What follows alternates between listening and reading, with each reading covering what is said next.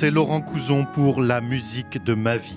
Alors dans cette émission, vous le savez, on vous fait découvrir, redécouvrir la musique classique avec passion, simplicité, humour, amour. On parle du beau de cette grande musique, de ces grands compositeurs et des œuvres que mes invités aiment et qu'ils ont envie de vous faire aimer. Alors mon invité aujourd'hui, c'est un réalisateur que vous aimez, un réalisateur qui mêle l'humour et la mélancolie avec poésie, qui est un cinéaste du monde aussi, un explorateur des âmes et des hommes, train de vie, la source des femmes, va, vit et devient, et peut-être aussi un des plus beaux films sur la musique jamais réalisés, je trouve, Le Concert, qui est un bijou d'humour tendre, comme peut-être savent particulièrement le faire les artistes de son pays natal, la Roumanie. Et puis, il est passé aussi par Israël, mais c'est bien en France que sa carrière internationale a démarré. Vous l'avez deviné, il s'agit de Radou Miailanou. Bonjour Radou. Bonjour Laurent. Alors Radou, c'est vrai qu'on connaît tes origines juives roumaines. Tu es, né à, tu es né à Bucarest, un Bucarest communiste. Et bien que tu sois issu d'une famille euh, très très engagée contre le pouvoir en place, quelle musique toi tu écoutes quand tu es enfant dans ta famille? Bah, J'écoute euh, la musique classique, mais j'écoute beaucoup de musique euh, française. Euh, c'est-à-dire, j'ai grandi avec Adamo, avec Barbara, Montand, Brel, qui d'autre Mireille Mathieu, plein, plein de musique. Mais surtout, donc, côté mes parents, c'était cette musique-là. Après, côté jeunesse roumaine, d'une manière clandestine, on écoutait toutes les musique moderne, disons, de l'époque euh, occidentale, mais d'une manière clandestine. C'est-à-dire, on se passait les 33 tours sous la main, enveloppé souvent dans du papier journal pour que la police ne reconnaisse pas. Donc, ça allait des Beatles euh, aux Rolling Stones, les Zeppelin, Jet Rotal, euh, Janis Joplin, Leonard Cohen et compagnie. Cat Stevens on les adore. Mais alors ici, comme on parle de musique classique, euh, quelle musique classique passait euh, à, cette époque-là à Bucarest? Toutes les musiques Toutes les musiques classiques. On avait la chance que la musique classique soit pas censurée. Et surtout, une autre chance, c'est que la musique classique enregistrée en Russie était quand même euh, assez extraordinaire, vu tous les interprètes, les chefs d'orchestre russes. Donc mon père, je me rappelle, on avait beaucoup de 33 tours écrits en cyrillique que je ne comprenais pas. Heureusement, je reconnaissais sur les photos David Oistrakh, Menuhin euh, et d'autres. C'était les grands interprètes russes surtout et la musique russe. Non, c'était la musique pas que russe, c'était la musique du monde entier, mais interprétée par des interprètes euh, russes.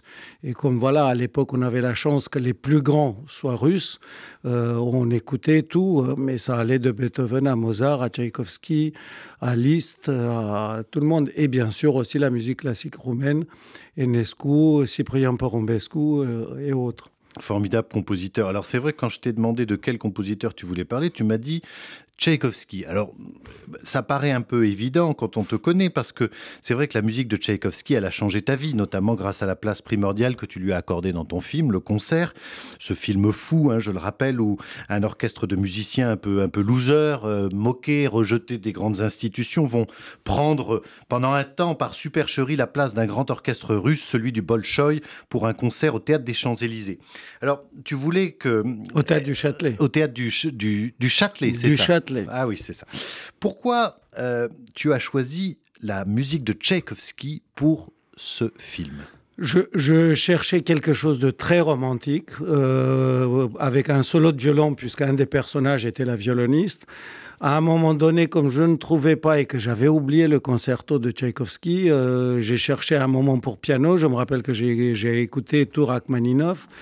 Et euh, tout d'un coup, je me suis dit, non, mais Tchaïkovski avait quelque chose dans mon enfance que j'adorais. Et j'ai réécouté euh, avec David Oistrakh euh, en interprète le concerto pour violon et orchestre.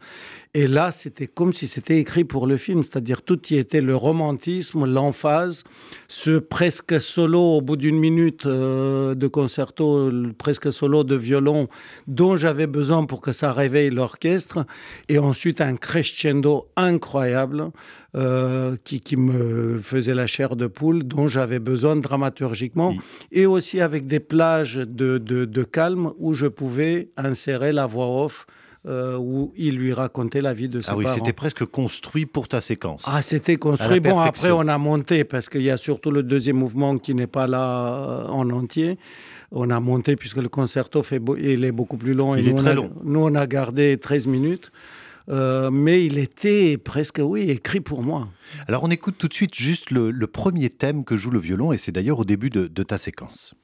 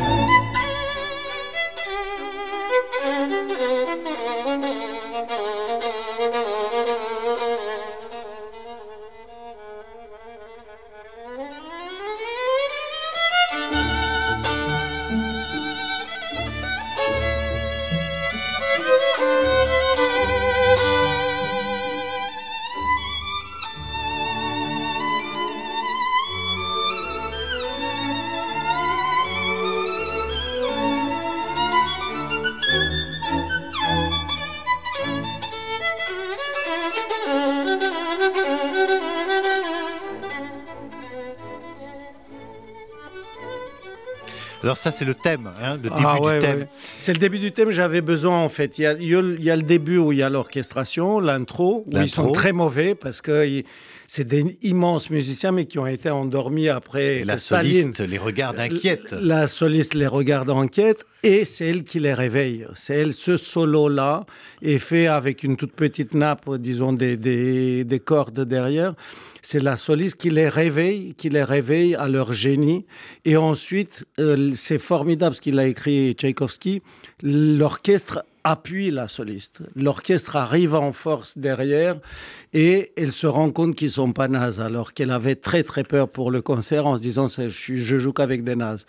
Et, là, ça commence. Et magie du cinéma, l'orchestre joue extraordinairement bien et l'accompagne jusqu'au final virtuose. Alors tu sais que ce, ce, concerto a été écrit en 1878 et quand Tchaïkovski l'a présenté au violoniste dont il était le dédicataire, il a dit moi je peux pas jouer ça, c'est trop trop dur. Mais là, dans la version que tu as choisie aussi, tu n'as pas choisi la plus mauvaise, que tu as choisi Anne-Sophie Mutter. Ah hein non, non, non. C'est euh, la version de Mutter que tu as choisie, toi? Non, non, non. Euh, on s'est basé sur la version Oistrakh, mais celle qui joue, c'est Sarah Nemtanou. Ah oui, tu l'avais réenregistré. Euh, on a tout réenregistré, puisqu'il fallait enregistrer aussi le début où il joue mal. Et ensuite, euh, c'est Sarah qui joue. Et c'est Sarah qui était aussi la coach de Mélanie Laurent. C'est elle qui, pendant trois mois, a appris à Mélanie Laurent. Et on a quasiment gardé 80% de la main droite de Mélanie Laurent. Le reste, c'est des effets spéciaux. Ah oui, parce que ça, dans ton film, c'est remarquable. À la fois le chef et la violoniste, ils sont euh, ah euh, criants de vérité. Ah bah, tous ont fait, le chef, la violoniste, le violoncelliste et les trompettistes, qui ne sont pas musiciens. Tous les autres, c'est des musiciens. Ils sont très, très drôles. on subit tous trois mois, voire cinq mois de coaching dans trois pays différents, puisque pendant qu'on tournait en Russie, en Roumanie, puis à Paris, on changeait de coach. Alors on écoute le final du premier mouvement, là où dans ton film le miracle a lieu.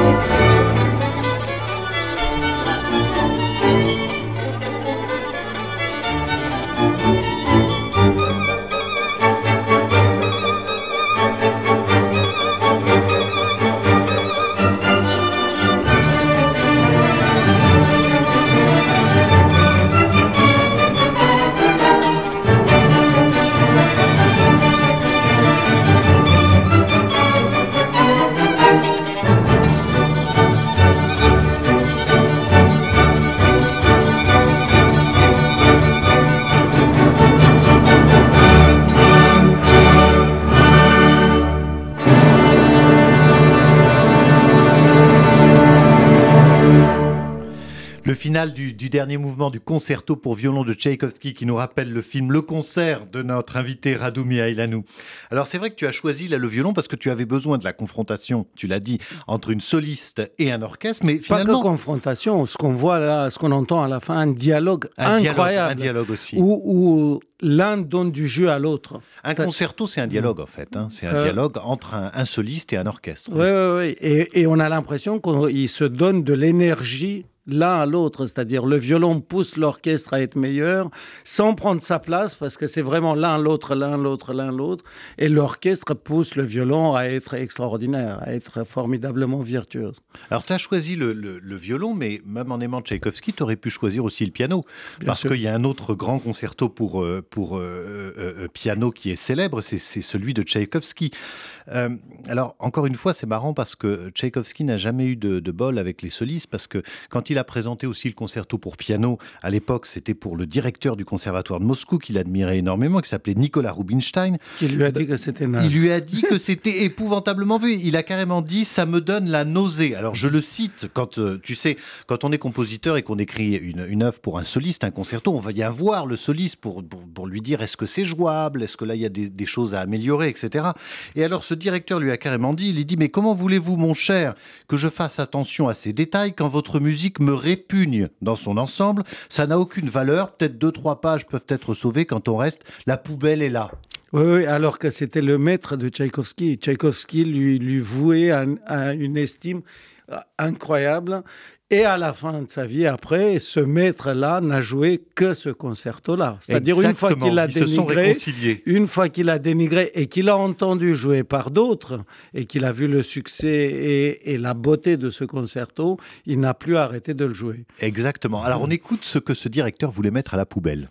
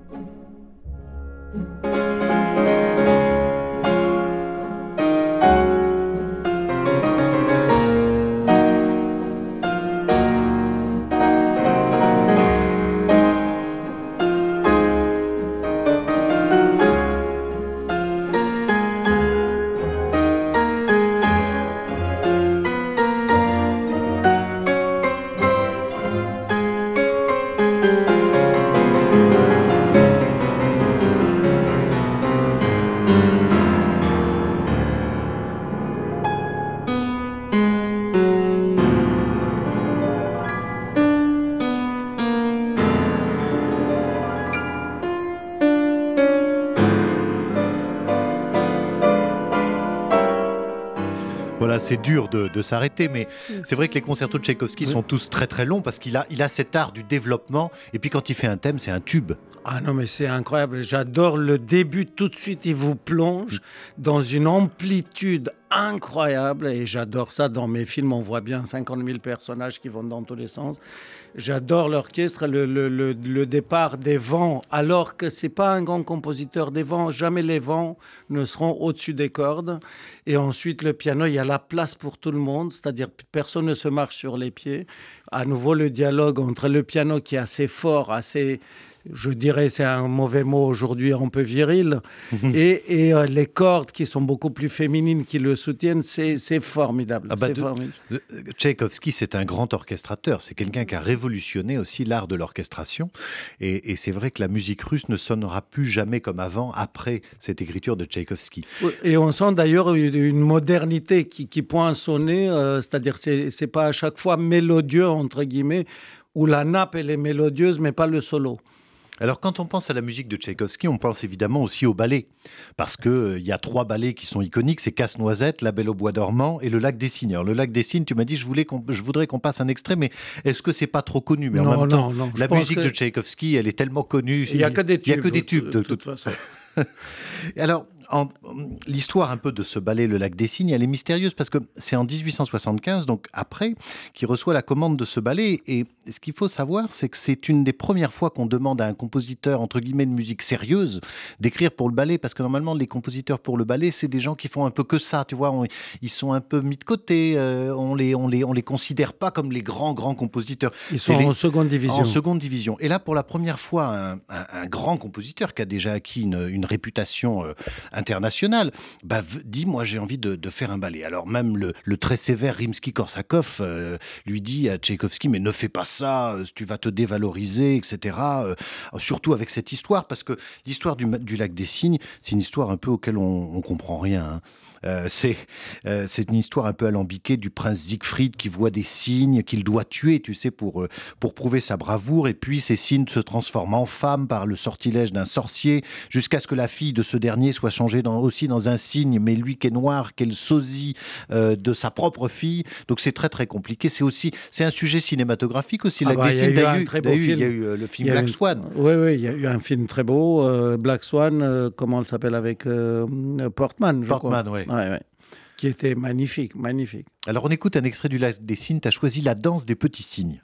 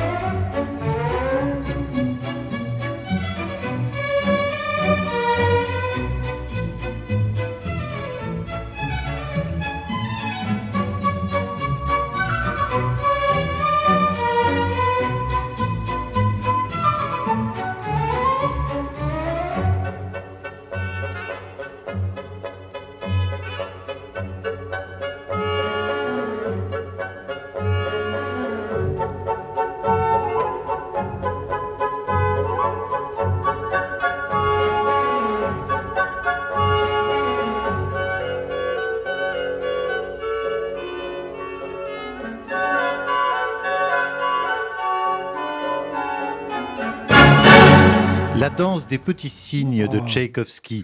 Euh, Formidable. À nouveau, ça commence par les vents. Et c'est après que les cordes arrivent en soutien. Ce que je voulais dire aussi dans la musique symphonique, ce que j'ai découvert et ce qui est extraordinaire chez Tchaïkovski, c'est très semblable au cinéma en fait. C'est-à-dire nous, pour composer une scène, on met les costumes, la lumière, les acteurs, le dialogue, etc. On doit mettre des couches successives pour que ça forme un tableau, disons toutes nos couleurs, à notre disposition en tant que chef d'orchestre comme auteur. Et chez les compositeurs, tu le sais mieux que moi, j'ai découvert en décortiquant à l'époque le concerto de Tchaïkovski comment il met chaque petite touche, c'est-à-dire la section des violons, le violon solo, les altos, les violoncelles, les, les vents, les hautbois. C'est de la cuisine. Hein. Mais c'est formidable. On rajoute des ingrédients à chaque fois. Voilà, comment à chaque fois il y a besoin d'une petite couleur. Sans cette couleur, ça serait pas aussi, aussi beau. Donc j'étais étonné de voir qu'en fait on travaille différemment, mais d'une manière quand même assez semblable. Ça, se rejoint. Euh, et puis là, il y a la danse aussi. Hein. Euh, toi, tu as beaucoup filmé la danse. Ah, j'adore la danse, j'adore la musique. Et là, on sent bien qu'il connaît très bien la rythmique de la danse. C'est-à-dire, il y a cette rythmique qui est pas parfaite. Après, on, se rappelle les danses. Le pas de quatre. Le pas de quatre qu'on a créé, qui est formidable. Et ce rythme-là, il est toujours là, tout en important à chaque fois d'autres ingrédients qui permet au chorégraphe de faire, bien évidemment, des figures différentes, d'améliorer ou de varier euh, aussi les figures de la chorégraphie. C'est voilà, c'est un talent euh, incroyable. Alors, tu as choisi ensuite une œuvre peut-être plus rare de Tchaïkovski, en tout cas moins connu, c'est le trio en la mineur pour violon, violoncelle et piano. On est de retour aux cordes. Alors, comment as-tu toi découvert cette œuvre? C'est un moment particulier de ta vie, ça, ce trio? Oh bah, j'ai écouté euh, encore une fois, ça vient de l'enfance où il y avait de tout chez mes parents. Et après, quand j'ai émigré en France, d'une part, j'ai commencé moi à acheter avec mes petites économies beaucoup de 33 tours. Et lors de l'émigration de mes parents, ils ont apporté tous leurs 33 tours dont j'ai hérité, avec mon frère en partie. Et euh, là, j'ai réécouté aussi les trios, bon, les trios de, de Tchaïkovski. Et celui-là, il m'a beaucoup touché parce qu'il reste toujours le romantisme, mais il y a quelque chose d'âpre après par le piano. C'est-à-dire les cordes, les cordes sont assez romantiques et le piano devient de plus en plus âpre. Donc pareil, le dialogue, il est formidable entre le chaud et le froid, si je peux dire. On, va l'écouter. Alors tu sais que c'est un trio, euh, là, qui a été écrit plus tard dans la vie de Tchaïkovski. Ça, ça date de 1882. Et c'est vrai qu'on va entendre au début ce thème qui est, qui est superbe, grave, qui est en fait une, une sorte de marche funèbre un peu écrite dans cette tonalité sombre qui est la mineur. Et figure-toi que c'est rigolo parce que l'œuvre est dédiée justement au fameux Nicolas Rubinstein, le directeur tout à l'heure dont la musique de Tchaïkovski donnait la nausée. Et pourquoi en fait elle est dédiée? Tu l'as dit parce qu'après ils se sont réconciliés et Nicolas Rubinstein quand il a vu le succès du concerto pour piano l'a joué toute sa vie et ce trio lui est dédié parce que c'est l'année où Nicolas Rubinstein vient de mourir et laisse Tchaïkovski dans, avec un cœur extrêmement triste, le trio en la mineure.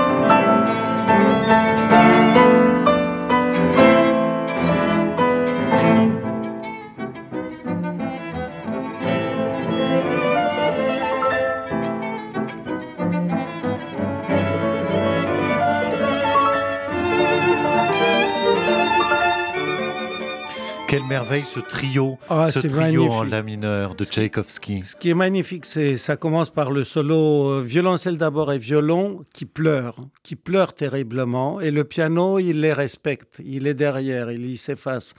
Et ensuite, euh, les cordes laissent la place au piano qui serre les dents, qui est âpre, qui est âpre, qui comme s'il disait je suis pas triste. C'est d'une modernité folle. Hein, extraordinaire, c'est-à-dire pareil, s'il y a les deux couleurs qui se complète et qui s'offre la place euh, devant, c'est-à-dire la place du solo. C'est formidable. J'encourage les auditeurs à écouter ce trio en entier parce que c'est presque une symphonie, ça dure 45 minutes.